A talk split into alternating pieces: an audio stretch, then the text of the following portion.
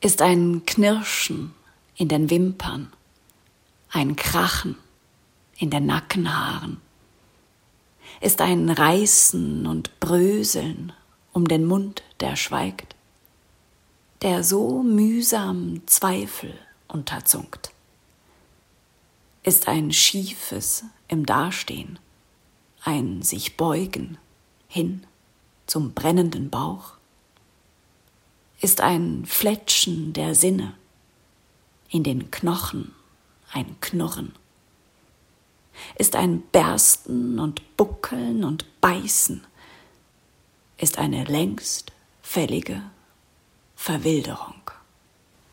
Die letzte Zeile dieses Gedichts hat Simone Lappert inspiriert, dem ganzen Lyrikband den Titel Längstfällige Verwilderung zu geben.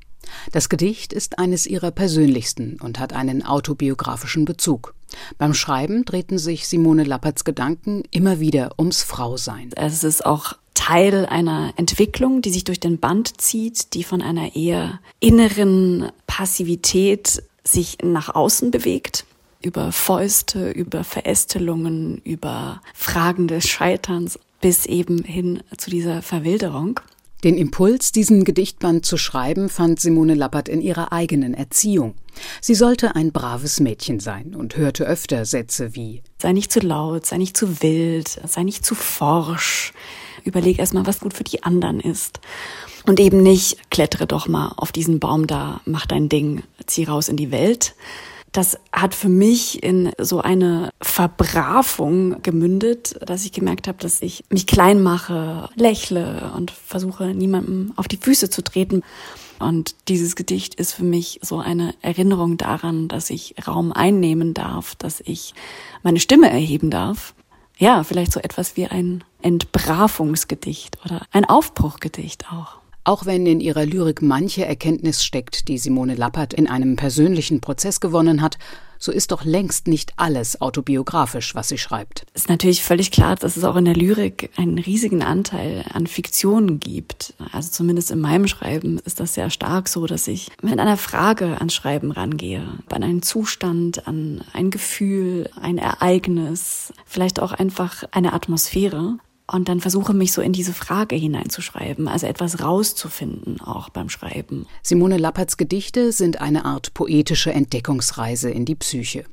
Gerade weil sie nicht nur auf dem persönlichen Erleben der Autorin beruhen, laden die Texte Leserinnen und Hörer dazu ein, sich selbst in einem Gedicht wiederzufinden. Vielleicht nur mit einem Gefühlsmoment, der einem vertraut vorkommt und deswegen eine intensive Erinnerung wachrufen kann. Dabei arbeitet die Lyrikerin virtuos mit der Sprache, indem sie zum Beispiel das romantische Klischee eines Liebesgedichts aufbricht, um ein Gefühl von Verlassenheit zu demonstrieren. Ein Beispiel ist das Gedicht Im Ferienhaus. Abends, wenn im Seetal die Laternen angehen, mir beweisen, dass wieder ein Tag überstanden ist, mache ich mir gierig eine Erinnerung an uns auf schlinge sie roh und im Stehen. Lehne dann klumpbäuchig am Kühlschrank und hasse den Mond, der wahllos jeden Scheiß versilbert. Sehnsucht, Einsamkeit, Trauer über eine gescheiterte Beziehung, all das steckt in diesem Text.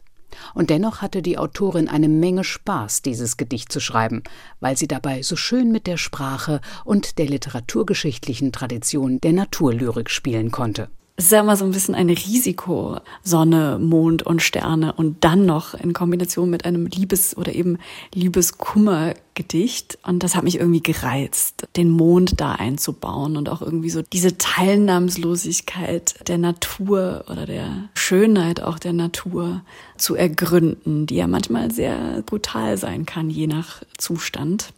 Das hat mir irgendwie Spaß gemacht in diesem Gedicht.